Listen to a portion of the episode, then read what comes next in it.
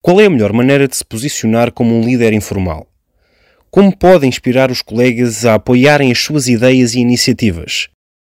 Como é que pode ser reconhecido como uma pessoa que dá boas orientações e conselhos aos outros? Para tudo isso, existem alguns princípios simples a serem reforçados e que permitem aumentar a sua influência no trabalho. O que é que deve fazer? Construir boas ligações pessoais com os colegas para que eles tenham igualmente uma interpretação positiva quando interage com eles. Valorizar as opiniões dos seus colegas, mesmo quando estas não coincidem com as suas. Procure o que têm em comum e não fique centrado na discórdia.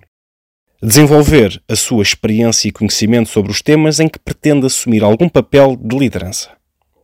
E o que é que não deve fazer?